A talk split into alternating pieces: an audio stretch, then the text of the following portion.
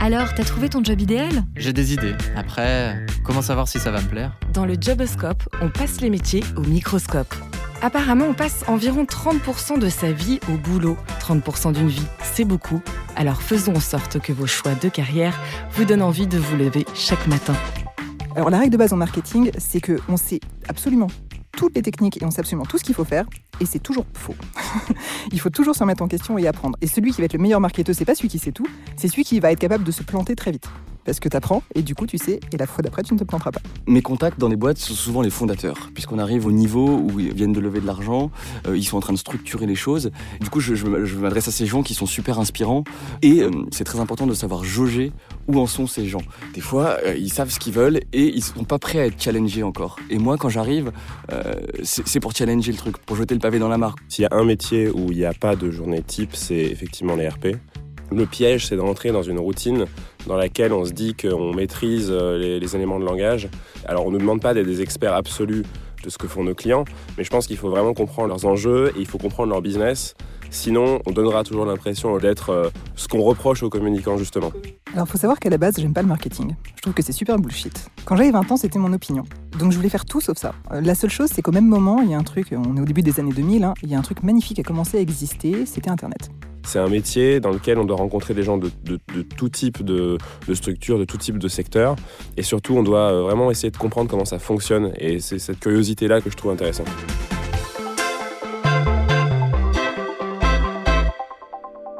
Bonjour et bienvenue dans ce nouvel épisode du Joboscope par Open Classrooms. Je suis Marie Armango et je suis ravie de vous accompagner pour passer le métier d'expert marketing et communication au microscope. Après quelques années de bouteilles dans les métiers du marketing et de la communication, les professionnels du secteur prennent du galon et en arrivent au stade de la recommandation. Lorsqu'on en est à ce niveau d'expertise, quelques pistes possibles de carrière sont de devenir CMO, Chief Marketing Officer, ou CCO, Chief Communication Officer, ou dire comme. On peut aussi être freelance et conseiller des entreprises ou encore travailler en agence de communication avec un portefeuille client. Nous voulions donc réunir des professionnels qui occupent ces responsabilités pour se projeter dans leur quotidien. Quelle mission remplit-on lorsqu'on est expérimenté dans ces domaines? Comment manage-t-on une équipe marketing? Comment formule-t-on des recommandations sur la marque, l'acquisition, la communication pour un client ou pour son entreprise. Comment manage-t-on et fait-on grandir son équipe à ce niveau de poste? Eh bien, pour répondre à toutes ces questions, nous sommes en compagnie de Selma Chauvin, VP International Marketing chez Ultimate Software, Thibaut Chaussy, ancien responsable communication et marque chez Innocent Smoothie, qui est aujourd'hui freelance en communication stratégique, et Daniel Satzman, directeur de clientèle et de l'activité RP au sein du cabinet Nocom. Bonjour à tous les trois. Bonjour. Bonjour. Bonjour. C'est parti pour les coulisses des plans marketing et communication. On commence avec Selma. Donc toi, tu es VP marketing chez Ultimate Software. Est-ce que tu peux nous parler de ton poste et puis nous présenter ton entreprise? Oui, tout à fait. Donc déjà, je suis chez PeopleDoc by Ultimate Software. C'est une start-up qui s'est fait racheter trois fois en l'espace de 18 mois par des groupes de plus en plus gros américains. Donc ce que je vais pouvoir vous raconter aussi aujourd'hui, c'est bah, comment on fait, comment on vit euh, la vie un peu de beaucoup d'entreprises en France qui sont des petites structures marketing et qui deviennent du jour au lendemain des monstres de marketing. Et donc dans cette structure, je suis VP International Marketing, donc je chapeaute les équipes marketing et BDR à l'international. Donc ça représente 35 personnes dans 5 pays aujourd'hui. Thibaut, toi, tu as été euh, responsable marketing et com chez Innocent Smoothie pendant 9 ans, avant de te lancer en freelance. Est-ce que tu peux nous parler de ces deux expériences très rapidement Oui, bien sûr. Du coup, chez, chez Innocent, je suis arrivé quand la marque était encore euh, tout petite et qu'il y avait un peu tout à construire sur la partie euh, com, en tout cas en France, com et marketing. Euh, et donc j'ai grandi avec avec la marque jusqu'à devenir ce qu'elle est aujourd'hui, un rachat par par Coca. Et après, bah, j'ai décidé de quitter Innocent pour me lancer en freelance. Et aujourd'hui, oui, j'accompagne des des marques, des startups pour la plupart sur la stratégie market. Ça fait combien de temps que tu es en freelance? Ça fait, j'ai lancé ça même quand j'étais encore chez Innocent à l'époque en auto entrepreneur. Et aujourd'hui, ça fait presque 4 ans que je fais ça. Daniel, pour toi, c'est un petit peu différent. Tu es en cabinet chez Nocom avec un focus RP. Est-ce que tu peux nous présenter ce cabinet et nous expliquer brièvement ce que tu fais? Alors, euh, Nocom, c'est un cabinet de conseil en stratégie de communication qui travaille donc sur la réputation des entreprises, les récits d'entreprise, les récits de transformation euh, de, ces, euh, de ces entreprises. Et moi, plus particulièrement, en fait, j'ai rejoint ce cabinet il y a deux ans pour y créer une activité RP. Donc, on travaille vraiment sur les relations médias, sur euh, aussi euh, la réputation sur les réseaux sociaux. Et donc on aide les entreprises et leurs patrons euh, à, à, gérer et à améliorer, à, à, travailler sur leur, sur leur réputation et leur image auprès de différentes cibles. Tu écris des jolies histoires pour les entreprises. Des récits qui effectivement permettent de, de, valoriser ce qu'elles font et de valoriser leurs équipes et de valoriser la, la vision qu'elles ont au sein d'un marché ou au sein de la société. Alors, sur le Joboscope, on cherche à comprendre à quoi ressemble vraiment un métier au quotidien. Est-ce que vous pouvez me raconter à quoi ressemble une journée type chez vous? Et d'ailleurs, est-ce qu'il y en a une? On commence peut-être avec Daniel. Je suppose que toi, tu aussi plus entre des briefs clients, du travail de fond pour faire tes recommandations, des rendez-vous de restitution. Tu peux nous en dire un peu plus? Alors, y a, si je pense que s'il y a un métier où il n'y a pas de journée type, c'est effectivement les RP. Euh, on est extrêmement dépendant de l'actualité. Donc, euh, euh, je pense qu'il y a effectivement tout un volet qui est le volet de recommandation, de brief client, de production, de, notes, d'éléments de, langage, et puis aussi de travail voilà, sur, des, sur des plans médias ou ce type de, choses. Mais on est aussi toujours un peu en en veille, même totalement en veille sur ce qui se passe, qui peut euh, euh, influer sur euh, nos clients, qui peut avoir une importance pour eux. parfois, ça peut être quelque chose qui les concerne directement, mais c'est aussi être curieux sur ce qui se passe dans, dans, dans, l'actualité, dans les médias qui peut les, les, concerner, pour les informer et pour faire des meilleures recommandations. En fait, c'est vraiment un métier de conseil.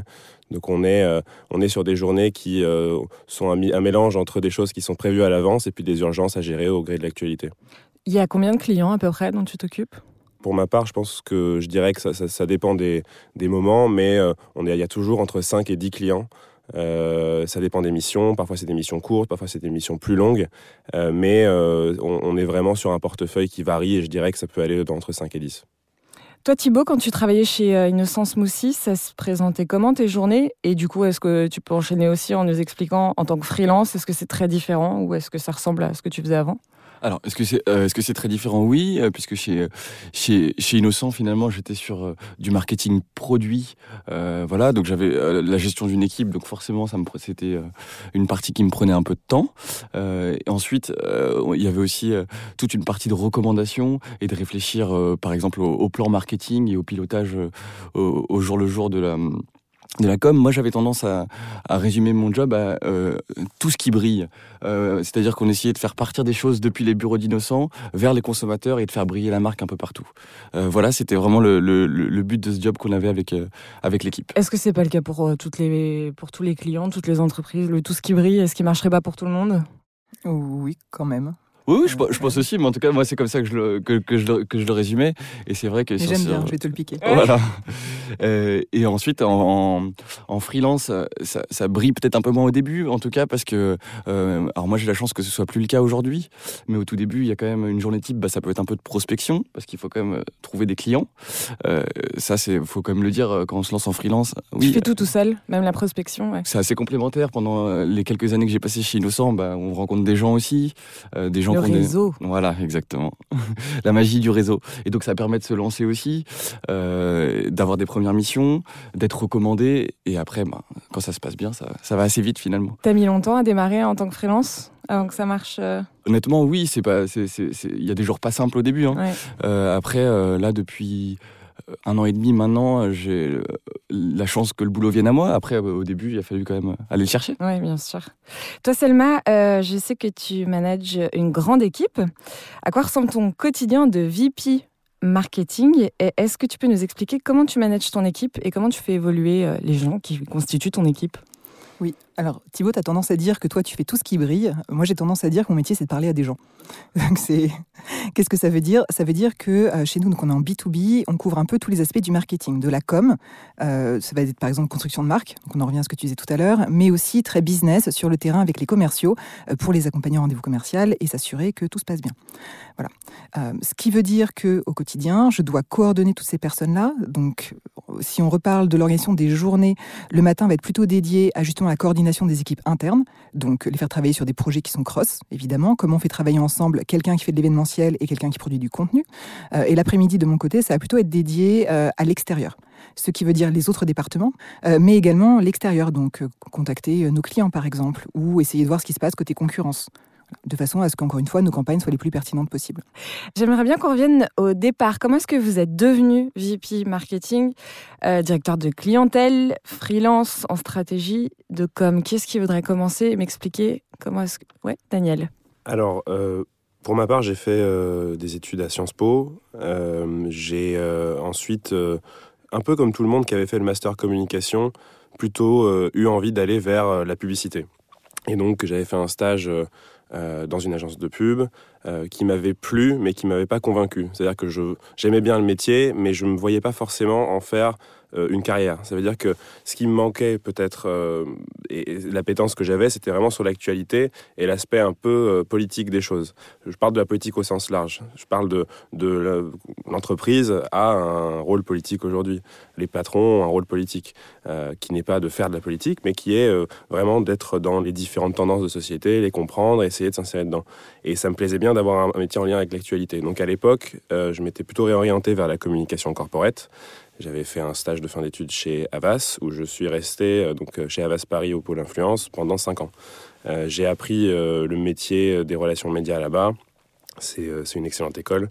Et puis, à un moment, j'ai eu un peu envie de mener ma propre expérience et je me suis intéressé un peu à ce qu'il pouvait y avoir d'autre sur le marché.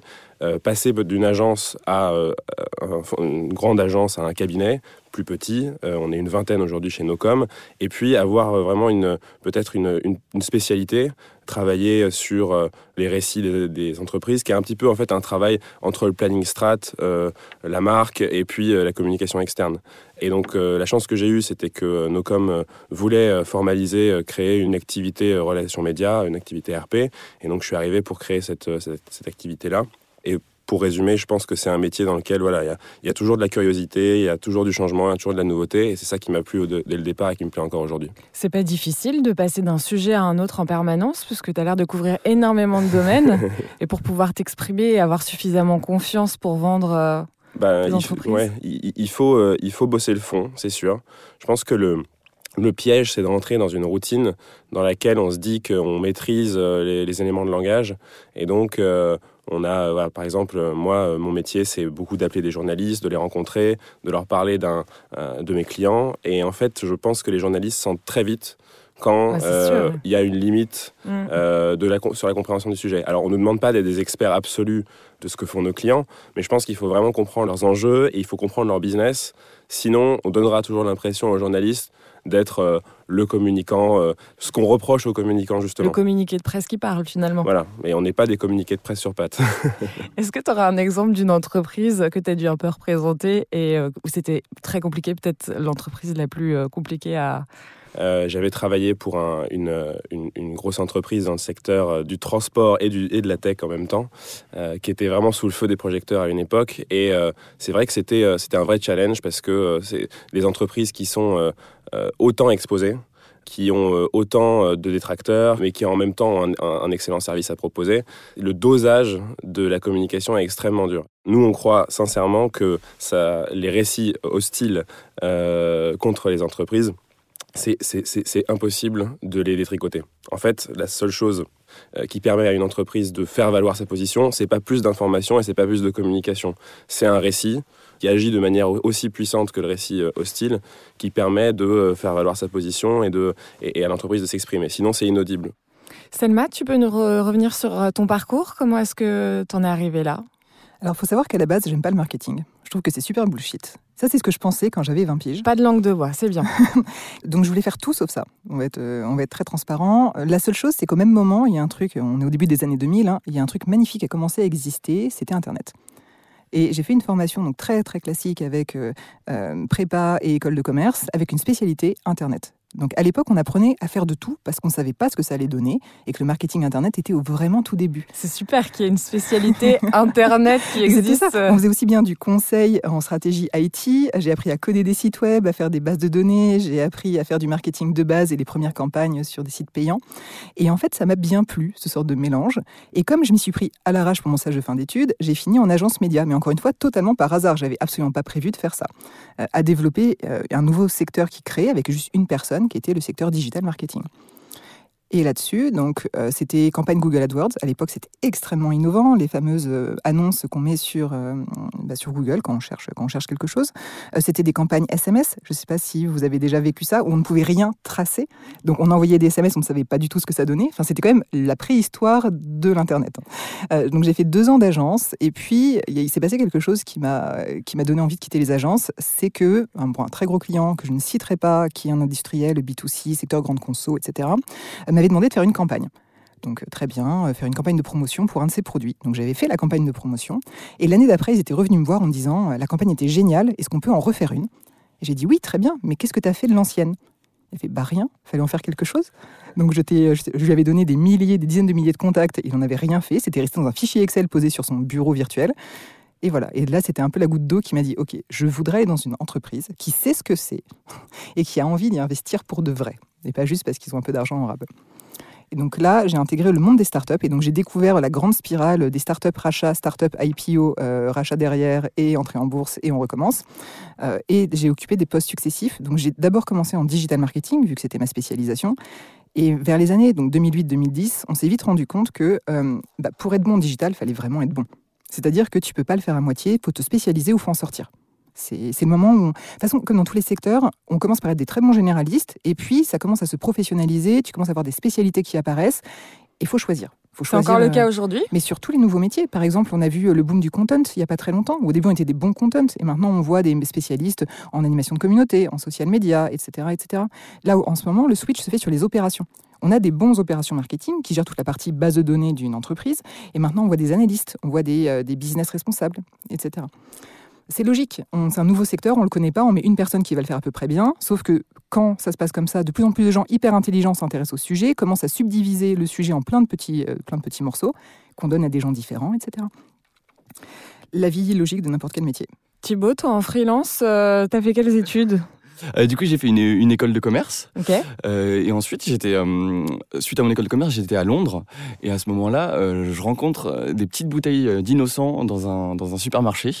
Et là, je prends une, claque en fait parce que j'avais. Parce que c'est super bon. non, même pas, même pas bon parce que j'avais j'avais pas encore goûté à l'époque. C'était plus d'un point de vue com, parce que il faut s'imaginer que là, on est, il y a une bonne dizaine, une grosse grosse dizaine d'années, et qu'à l'époque, eh ben maintenant aujourd'hui, tout le monde fait du innocent, tout le monde fait du Michel Augustin. Euh, à l'époque, c'était vraiment euh, voilà une, claque quoi. J'avais jamais vu ça. C'est quoi cette bouteille quoi? Ouais, ils font des blagues. Des sur la bouteille. Voilà, ils font des blagues. Il y a des il y a des petits bonnets sur le smoothie. Et donc je, voilà, je vois ça. Et puis je recherche un peu sur sur l'internet justement. euh, et, et, du coup, et là je vois euh, que la marque s'implante en France. Euh, du coup, je postule immédiatement. Ils demandent une. Je veux faire des blagues sur les bouteilles. Exactement. Mais en français. Ben, c'était un, un, peu ça, puisque dans la lettre de motivation, c'est des choses qu'ils demandaient. On sentait qu'ils voulaient un truc un peu différent. Ouais. Et du coup, euh, je rentre là-bas, voilà. Et donc, et là-dessus, on a participé ben, à, à, tout ça, et c'était vraiment chouette parce que en 10 ans, on a vu la marque prendre énormément d'ampleur. Mine de rien, en 99, ils décident de dire on va reverser 10% de nos profits euh, à des assos. Et ben, aujourd'hui, ben, on dit tout le monde a une fondation, McDo a une fondation, Coca a une fondation. Je veux dire, non mais c'est vrai. Et en 99, à l'époque, euh, ben, on se dit euh, qu'est-ce qu'ils font quoi? Et, et enfin ça c'est un premier exemple. Après le, le ton de com qu'ils ont pu installer euh, pareil en 99 euh, euh, personne se dit que le rôle d'une marque c'est de faire des blagues encore une fois. Euh, à part Carambar ouais, ouais voilà. Mais euh, et ce, ce, petit ton connivant qui, qui, qui, qui, a été réinventé effectivement de faire des produits sains je pense qu'ils ont eu un, un coup d'avance. Et, et, du coup pour euh, reprendre le fil du, du, du début de la question moi je suis parti d'innocent avec des parts du coup on mmh. l'a tous compris. Ah, millionnaire? Non pas du tout euh, non, je, je, suis parti d'Innocent euh, au moment où je, où je, me suis dit, en tout cas c'était mon avis à moi, je me suis dit Innocent c'était plus la marque des dix dernières années que des dix prochaines années. Plus de challenge.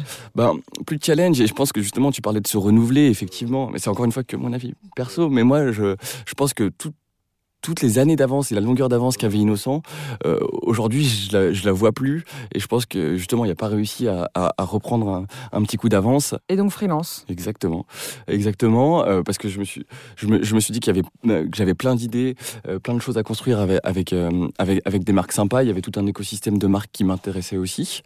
et donc je me suis dit, bah, pourquoi Dans pas. un domaine particulier? Ouais, moi je, tra je, travaille énormément euh, aujourd'hui bah, dans ce qu'on qu peut appeler euh, l'ESS, donc dans l'économie sociale et solidaire. Euh, je travaille avec des, par exemple, des, un de mes gros clients en ce moment, c'est Castali, qui fait des fontaines à eau. en gros, c'est leur mission, c'est de mettre fin à la folie du plastique à usage unique. voilà, moi je, je m'intéresse et je bosse énormément avec des, avec des marques qui ont des raisons d'être et des missions autour de ça. Mais est-ce que l'on voit comme un truc d'avenir ou est-ce que vous le faites par conviction personnelle?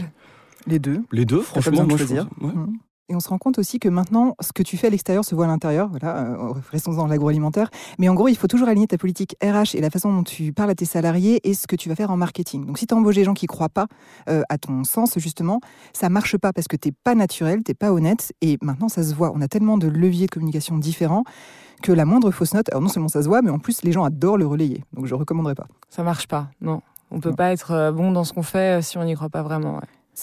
L'authenticité, et encore une fois, on en, revient à ce qui va driver les dix prochaines années. Moi, je pense vraiment que tout ce qui est autour de l'éthique, c'est extrêmement important. Et on en revient à euh, choisis ta cause parce que si jamais tu ne te bats pas vraiment pour elle, ça va se voir. C'est pas une OP de com. Si jamais tu t'engages, euh, je sais pas, euh, avec le Covid, on l'a vu, on a vu toutes les boîtes. Il y avait plusieurs courants de pensée entre ceux qui ont essayé de profiter de la crise. Enfin, le webinaire de salut, on va t'expliquer comment tes salariés vont pas mourir grâce grâce à nous très limite. Et à l'opposé, ceux qui ont arrêté toute opération de com en disant la période est trop tendancieuse, on ne peut pas y aller, et qui du coup ont mis leur business en péril. Et notre rôle à nous, c'était de savoir comment naviguer entre ces deux écueils-là euh, pour garder l'âme de la boîte et son sens, tout en continuant à faire de l'argent. Très bien. On va commencer par ce qui vous plaît le plus dans votre travail au quotidien. On a déjà pas mal abordé de sujets, mais s'il ne fallait retenir qu'une chose qui vous excite particulièrement pour quelqu'un qui voudrait faire votre profession, euh, qu'est-ce que ce serait, Selma, toi? Alors la règle de base en marketing, c'est que on sait absolument toutes les techniques et on sait absolument tout ce qu'il faut faire. Et c'est toujours faux. Il faut toujours se remettre en question et apprendre. Et celui qui va être le meilleur marketeur, c'est pas celui qui sait tout, c'est celui qui va être capable de se planter très vite. Ok. Oui, parce que tu apprends et du coup tu sais, et la fois d'après tu ne te planteras pas. Euh, et donc ce, côté justement de pouvoir tester pour être hyper stratégique et aussi important dans l'entreprise parce que tu apportes en fait le business, euh, c'est quelque chose qui est très important pour moi. Daniel, toi, qu'est-ce qui te plaît particulièrement dans ton métier? La première, c'est que j'ai pas l'impression de faire un job de bureau. Et je pense que c'est hyper important euh, dans le métier euh, des RP de pouvoir être euh, toujours en mouvement. Ça veut dire que on peut euh, très bien passer une matinée à, travailler sur une reco. Ensuite, je pense que la, la, partie réseau, la partie relationnelle, la partie sociale est importante. Donc, profiter d'un déjeuner pour, pour, pour voir quelqu'un qui. et, puis, et puis, toujours, en fait, c'est un peu de la co-construction. On devient plus intelligent avec, avec, avec les gens qu'on rencontre. Donc, je pense que la partie relationnelle est très importante.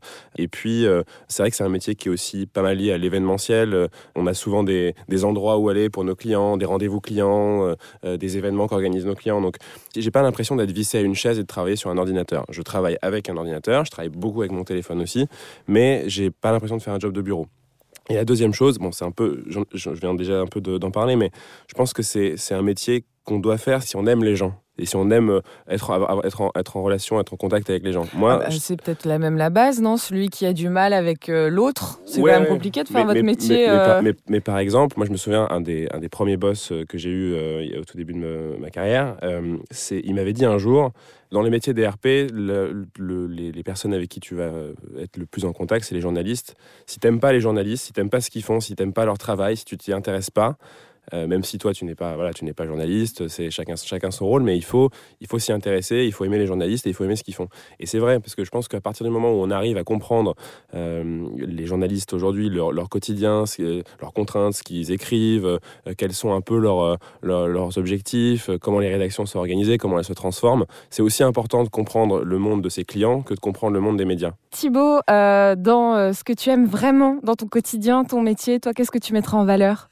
Mes contacts dans les boîtes sont souvent les fondateurs, puisqu'on arrive au, au, au, niveau où, comme j'ai dit, ils viennent de lever de l'argent, euh, ils sont en train de structurer les choses, et ils n'ont pas encore forcément justement de CMO internalisé. Du coup, je, m'adresse à ces gens qui sont super inspirants, euh, qui te racontent leurs leur projets, euh, le, leurs idées, Et euh, le plus important à ce niveau-là, euh, un petit conseil pour, pour, les, pour les gens en free, euh, c'est dans la discussion, c'est très important de savoir jauger où en sont ces gens. C'est-à-dire que comme euh, ils ont fondé leur marque, ils ont souvent leurs idées, et souvent euh, leur idée a plutôt bien marché, puisque sinon ils n'auraient pas levé de l'argent. Voilà, des fois, euh, ils savent ce qu'ils veulent et ils sont pas prêts à être challengés encore. Et moi, quand j'arrive, euh, c'est pour challenger le truc, pour jeter le pavé dans la mare. Quoi. Donc, s'ils sont pas prêts à l'entendre, au final, ma, ma mission, elle servira à rien. C'est vraiment ça qui est top, euh, de mettre mon petit grain de sel dans, dans, dans ces boîtes qui sont, qui sont, qui sont top. Et si tu vois qu'ils sont pas prêts au challenge, tu fais quoi? Tu prends pas le contrat? Je leur dis, je leur dis que j'ai que j'ai l'impression que c'est pas le bon tempo, euh, le, le bon timing pour faire ça. Et oui, aujourd'hui, euh, ça arrive que je refuse des choses. oui. Je fais beaucoup de conseils aussi, et l'avantage, c'est que ça me permet de mettre sur un plan un peu plus large, de leur dire, ok, tu viens me voir pour du marketing, mais en fait, c'est pas le marketing qu'il faut que tu fixes d'abord, c'est ton produit, par exemple. Et je veux dire, ben, on se reparle dans six mois, euh, une fois que tu as avancé sur le produit. Oui, ça c'est très juste parce que c'est très juste parce que par exemple si on reprend un exemple de l'agro, honnêtement si tu as un produit qui est mauvais, qui est pas abouti, fais ton marketing super, tu vas faire le meilleur marketing du monde, les gens ils vont l'acheter, ils vont pas te le racheter une deuxième fois. Donc bosse ton produit avant, le jour où tu as un produit qui est qui est au point en rayon, et ben là commençons à travailler euh, sur des choses intéressantes. Sinon c'est moi je dis toujours on n'a qu'une seule chance de faire une bonne première impression. Et ben si tu te loupes sur ton produit, ben c'est perdu. C'est assez amusant parce qu'on est sur des secteurs d'activité très différents. Moi, c'est de la tech où justement tu développes du logiciel, et je donne toujours le conseil inverse qui est confronte ton logiciel au marché. Ah ouais? Parce Mmh. que oui, parce que tu as une bonne idée, tu sais pas ce qu'elle va donner, mais c'est parce que c'est du logiciel, c'est beaucoup plus facile en termes de chaîne de prod que des, que des choses à mettre en rayon. Et c'est confronte toujours ton idée au marché, prends des toi tu dois avoir des panels, tu as des panels d'utilisateurs, Voilà. des choses comme ça qui servent à ça. C'est là où j'avais. ouais. Voilà. En fait, là où on peut se rejoindre, c'est qu'effectivement, euh, je la confronte au marché, mais pas grandeur nature. Voilà. C'est-à-dire que je fais un test. Typiquement, euh, j'arrive sur un nouveau produit euh, food, et ben on va le faire goûter à des gens. Oui, donc on va le confronter au marché, mais j'ai pas envie que les gens ils payent 2,99€ et qu'ils se rendent compte que c'est pas bon. Je préfère faire un test qui me disent que c'est pas bon, je retravaille. Alors que s'ils ont fait la démarche de l'acheter, c'est autre chose. Donc oui, et du coup tu touches un, un, un sujet qui est super important, c'est l'importance des études.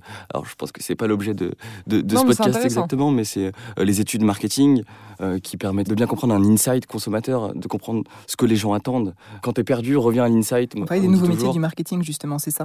Tout ce que- les marketeurs, par définition, tu, tu vas avoir beaucoup de gens qui ne sont absolument pas chiffres et qui font du marketing parce que c'est pas du chiffre. Sauf que tous ces métiers d'analyse, euh, de- d'être capable justement d'aller faire un report, de prendre de la data avant de dire ah mais il est rose donc ça va marcher, c'est ça de la valeur. Et surtout dans les, dans les, startups, euh, ces gens-là, qui, qui en général ont une idée brillante, qui montent leur boîte, et ben ils avancent comme ça, euh, un peu euh, parce qu'ils n'ont pas d'autre choix, ils avancent et ça fonctionne. Et à un moment, euh, eh ben, quand tu grossis, repose-toi, prends le temps de te reposer, de refaire des études, parce que ce qui a fonctionné peut-être au début, tu vas peut-être euh, arriver sur un palier, sur une crise de croissance. Et donc du coup, peut-être qu'à ce moment-là, c'est le moment de revenir aux études. En tout cas, moi, c'est des choses que je conseille euh, vraiment souvent, quand il faut reposer les, bases marketing, euh, opérer un rebranding, un repositionnement d'une marque. Je dis, si on a le, le luxe de pouvoir faire une étude, euh, eh ben, faisons-la, parce que euh, on, on fera les choses beaucoup mieux après.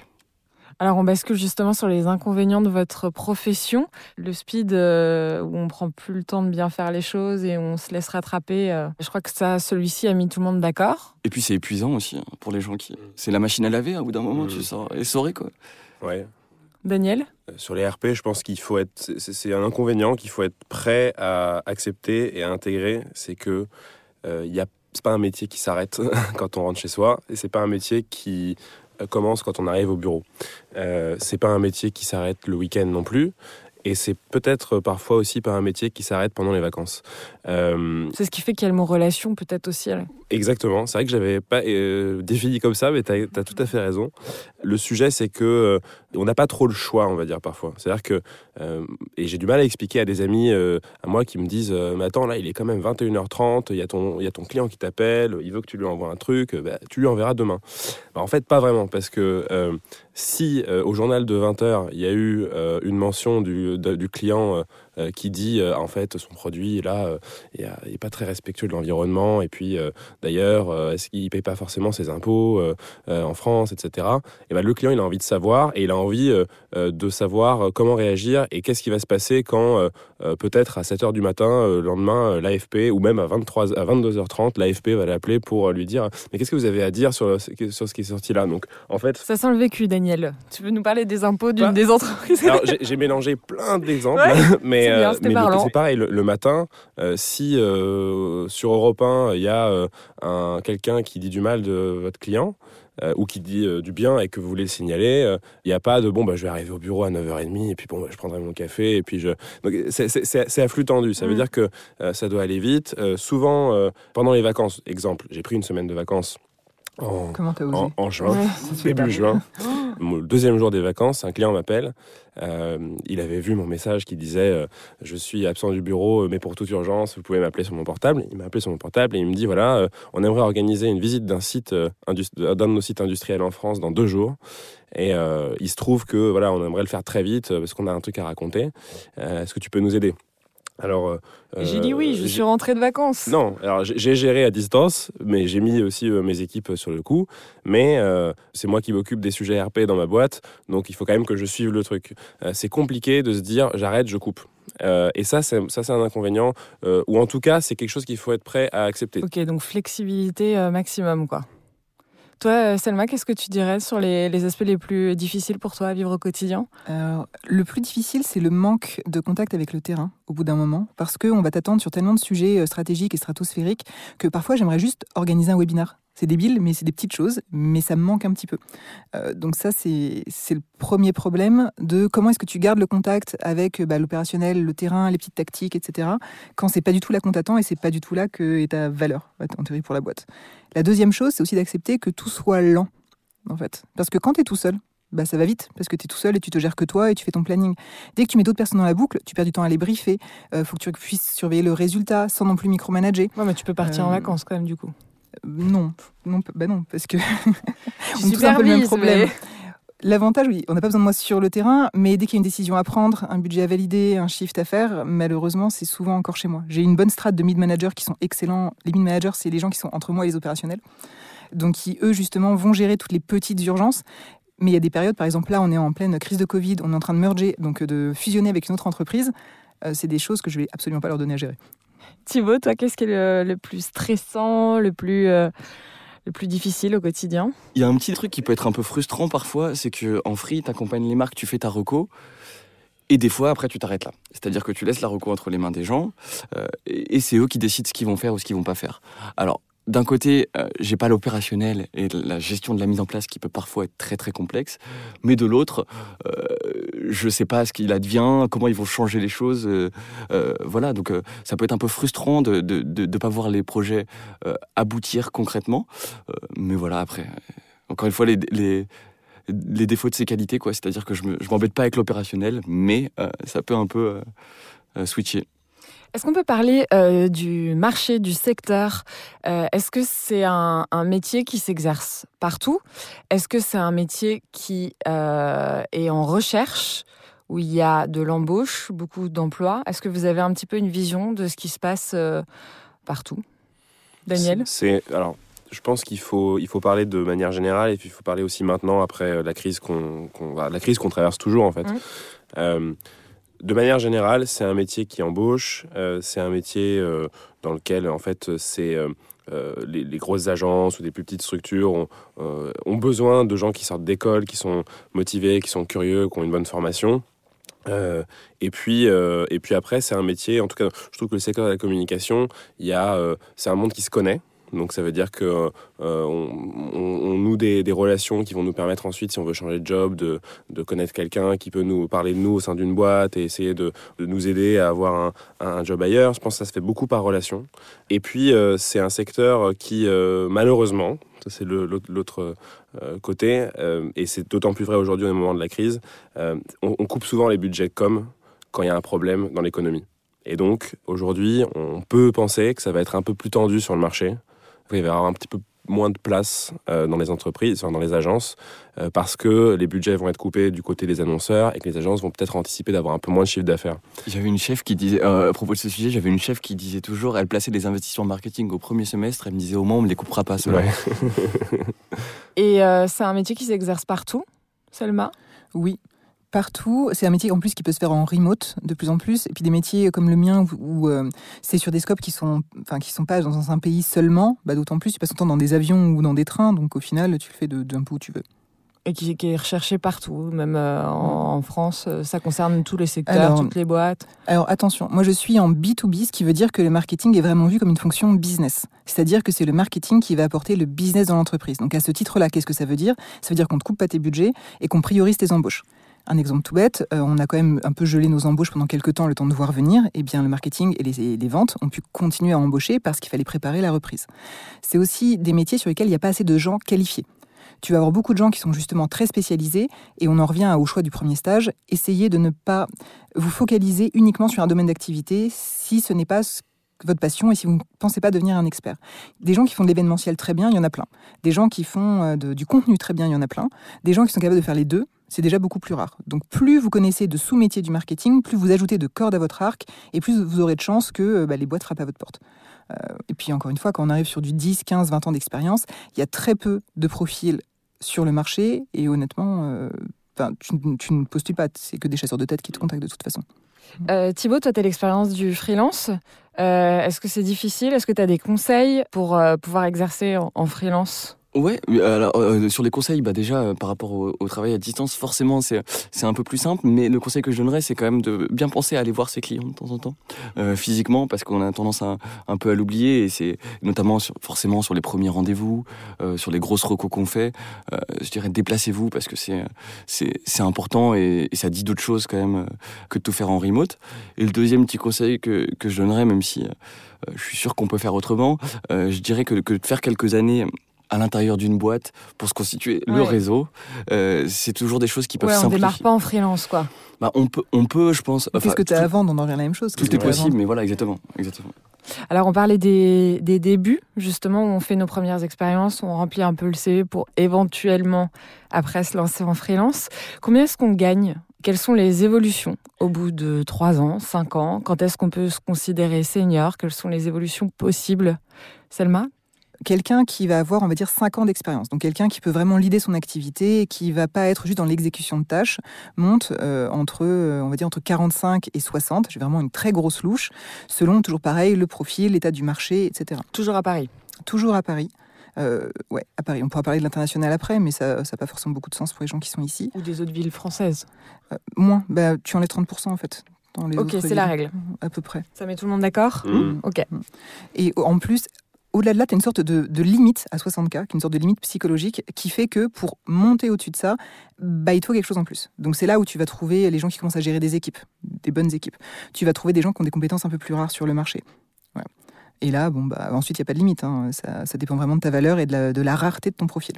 N'hésitez pas à vous créer un profil très spécifique, qui aura pas beaucoup de valeur pour beaucoup de gens, mais qui aura une valeur de dingue pour un petit groupe de boîtes. Est-ce que vous avez du variable chez vous? On a, on a plusieurs types de packages et encore plus quand tu montes en grade. Tu as toujours donc du fixe, tu as du variable. Donc le variable selon ton grade, ça va être entre 5 et 20 Et en plus de ça, on a aussi tout ce qui est euh, bah, action. Ça va être soit des RSU, soit euh, des stocks selon Ouais, la comme boîte. Thibaut euh, pour Innocent euh, Smoothie. Par exemple. Non, mais du coup, c'est un, enfin, c'est un point intéressant ce que j'allais rajouter. Euh, si vous rejoignez une, une, une, une petite boîte ou une start-up, peut-être que la rémunération, elle sera plus euh, vers 30 que vers 35 ou vers 25 que vers 35. Mais euh, il y, a cette- il y a cette carotte qui peut être là, d'avoir des parts, euh, de se dire qu'on croit en un projet qui va peut-être grossir, qu'il va peut-être y avoir des levées de fonds, euh, une vente, un rachat qui peut donner un, un incentive financier. euh, Ça vous est déjà arrivé à certains? C'est ma sixième acquisition slash rachat slash IPO Ok. d'entreprise. Ça fait combien de temps, toi, déjà, que tu exerces? Ça fait bientôt 15 ans. D'accord. Et au bout de 15 ans, on peut te demander ton salaire? Ce que tu peux savoir, c'est que même à des hauts niveaux de salaire, on en revient à ce que tu dis, le salaire ne devient qu'un élément de ta rémunération et pas franchement plus important. Mais c'est logique, tu te bats vraiment pour ta boîte, tu as, tu as un poste qui a un impact, tu es, payé ok pour les heures que tu passes dessus, mais ta vraie récompense, c'est tout ce que tu vas gagner en plus si l'entreprise arrive là où tu as envie de l'emmener. Toi, en cabinet, euh, ça se passe comment, Daniel? Alors, je vais parler de, de- des cabinets, mais je vais aussi parler des, des agences. Ouais. Euh, parce qu'il faut savoir, donc, il faut savoir deux choses. La première, c'est que les grosses agences payent très mal.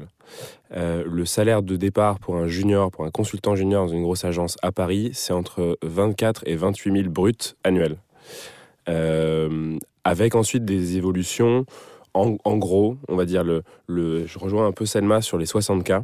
Euh, on, les 60K, généralement, c'est un, salaire de directeur de clientèle.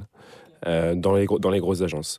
Les plus petites structures, plus petites agences, cabinets de conseil, ont tendance à payer un peu mieux.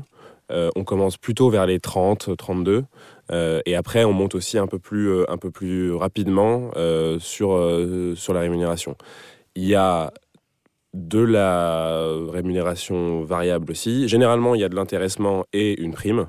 Euh, parfois, il euh, y, en a, y en a qui auront euh, une augmentation mais pas de prime.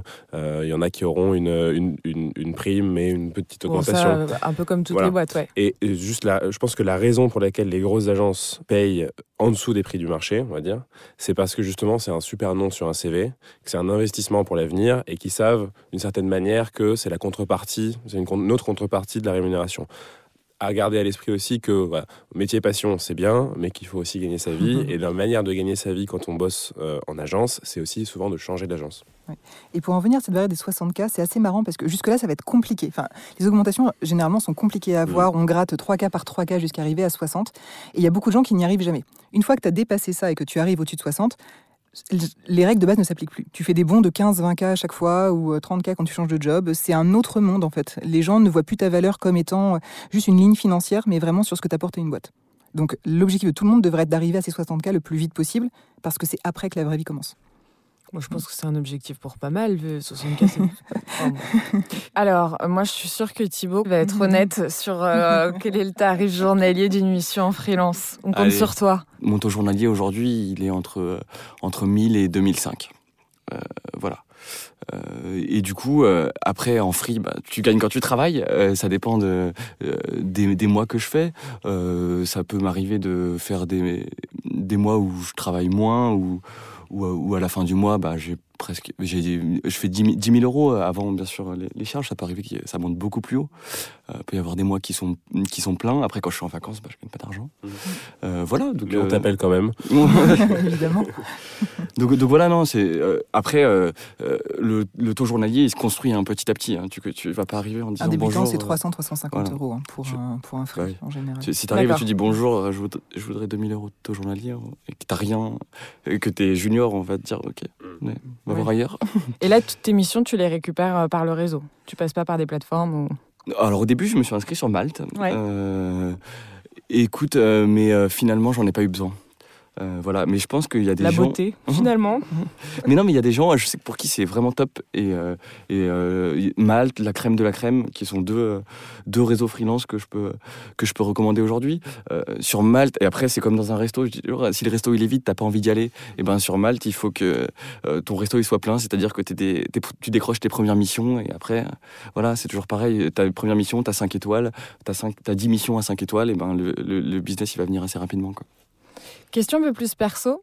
Vous avez des projets personnels où vous mettez vos compétences au service de, choses que vous avez envie de faire décoller euh, à titre. Euh, oui. Je pense qu'on fait tous un peu ça. Par exemple, j'appartenais à l'initiative de Protège ton soignant pendant le Covid. Je ne sais pas si vous en avez entendu parler, qui de fournissait du matériel aux hôpitaux. Et là, je faisais partie de l'équipe qui gérait la com. Donc c'est assez pratique quand tu, bah, quand tu connais de pouvoir le mettre au service d'une cause. Euh, je fais également beaucoup de conseils, souvent à titre gratuit d'ailleurs, parce que juste, je pense qu'on a besoin juste de s'aérer, de pouvoir conseiller des boîtes, de voir un peu d'autres milieux. Moi j'adore faire ça. Tu passes une heure avec une boîte, ils te racontent leur vie, tu leur donnes deux trois conseils que tu espères pas trop bidons, et ta responsabilité s'arrête là. Mmh. Ça c'est chouette. Mmh. Ouais. je suis d'accord. Euh, c'est aussi mon cas. Alors moi, j'ai euh, une autre activité à côté qui est que je donne un, cours dans mon ancienne école ah pendant, pendant 4 mois de l'année. Et puis, euh, ouais, alors je pense que parfois je me dis, il euh, faudrait que tu arrêtes quand même de, de, faire du conseil gratuit. Euh, tu dirais que tu les ramènes de chez Docom. mais c'est pas vraiment du conseil gratuit, en fait. C'est juste des amis ou des, ou, des gens avec qui on discute. Ça prend, on, prend, on prend une heure ou deux sur un week-end. On regarde, on regarde ce qu'ils font, on leur donne quelques conseils. Et puis peut-être qu'un jour, ils viendront, ils auront besoin, quand ils auront grandi. Souvent, c'est des petits projets. C'est des projets, soit un peu, voilà, un projet de, de cœur qu'on a envie de soutenir ou, ou un ami qui a un, qui a un projet sur lequel on va, on va le conseiller. Ça demande demande pas énormément de production, ça demande pas, on n'est pas dans une roco formelle, c'est plus un, café, euh, un coup de fil, une discussion. Et, et, franchement, c'est. C'est un métier de vie en fait. Vous avez le cerveau qui est formaté euh, pour mmh. naturellement avoir des visions. Et puis non, puis surtout, c'est une sorte de cercle vertueux. Par exemple, j'en fais un à deux par semaine des calls, donc c'est 30 minutes à chaque fois. Et c'est des gens qui viennent me demander de l'info, qui ont entendu parler de moi et qui me demandent de l'aide. Mais deux ans après, c'est eux qui peuvent m'aider. Le meilleur exemple que j'ai à donner, c'est j'ai expliqué à quelqu'un comment monter un département BDR dans son entreprise. Deux ans après, il était dix fois mieux que le mien, son département, et c'est lui qui m'a expliqué comment améliorer le mien. Des exemples comme ça, il y en a à l'appel. Et c'est ça qui est trop fort dans nos métiers de passion et d'écosystème, c'est que bah, quelqu'un que tu rencontres aujourd'hui, dans dix ans, aura tellement de choses à te raconter qu'il faut continuer à lui parler. Qu'est-ce que vos métiers vous ont appris? Est-ce qu'il y a une compétence en particulier que vous avez réussi à acquérir avec euh, cette profession? Ou une, euh, ou, une qualité ou une compétence euh, que vous aviez naturellement et qui est indispensable? On a compris qu'il y avait beaucoup d'écoute, euh, qu'il y avait de la flexibilité euh, aussi dans, dans, tout ce que vous pouvez faire, de la psychologie pour comprendre euh, les enjeux. Et ne pas juger. Je pense, au, au-delà de tout ça, c'est apprendre à ne pas juger. Garder son esprit le plus ouvert possible et être capable d'appréhender toutes les réalités. C'est aussi bien en management que dans le marketing, que lorsqu'on doit faire des campagnes. C'est de pouvoir, euh, bah, on en revient à ce que tu disais, hein, pouvoir comprendre la personne en mm. face et aimer la personne en face, ça revient à ne pas la juger. Mm. Et puis écouter, en fait, je pense que 90% du, conseil, en fait, c'est l'écoute. C'est un peu bateau de dire ça, mais en même temps, c'est vrai. Ça veut dire que je pense que déjà, on, sous-estime à quel point on peut être pour nos clients une, bouffée d'oxygène. Et je dis pas ça en nous jetant énormément de, fleurs, mais je pense que dans le quotidien d'une boîte, avoir une agence qui te fait, ou un cabinet de conseil qui te permet de, de prendre un pas en arrière, euh, avec qui tu passes aussi un bon moment. Parce que enfin, si t'es lisse, on n'a pas envie de bosser avec toi. Il y a un moment, il faut, il faut leur ouvrir l'esprit, il faut leur aérer l'esprit. Il faut... Du relief. Il faut du relief, c'est ça. Du relief, et puis je pense que aussi, bah, enfin, vous l'avez un peu évoqué euh, au début, je crois que la curiosité est une belle qualité pour les marketeurs et que mm. Mm. c'est vraiment un truc important. Ok, du relief, de la curiosité, de l'écoute, de la psychologie, de la flexibilité, faux des qualités. Et pourtant, ça se voit, vous êtes tous les trois très passionnés. Merci d'avoir partagé votre quotidien avec nous. C'est déjà la fin de cet épisode du Joboscope consacré au métier d'expert marketing opérationnel et communication. Merci à Selma Chauvin, Thibaut Chaussy et Daniel Salzman d'avoir témoigné. Cela aidera sûrement nos auditeurs à prendre des décisions éclairées pour leur vie professionnelle. Si ce podcast vous a donné envie de devenir CMO, de travailler en agence de communication ou d'être expert en branding, sachez qu'Open Classrooms dispense une formation diplômante à Bac plus 5 reconnue par l'État pour devenir expert marketing com. Elle se fait en ligne en un an ou alors en deux ans si vous choisissez l'alternance, soit en apprentissage, soit en contrat de professionnalisation. Vous êtes accompagné de manière individuelle par un mentor qui exerce votre futur métier et vous avez l'emploi garanti. Si six mois après votre diplôme, vous n'avez pas trouvé d'emploi, Open Classrooms vous rembourse votre formation. Ce podcast vous a aidé à y voir plus clair dans vos choix de carrière. Laissez un commentaire 5 étoiles sur votre plateforme préférée. Cela aidera d'autres personnes à le trouver. On se donne rendez-vous très vite pour passer un nouveau job au microscope.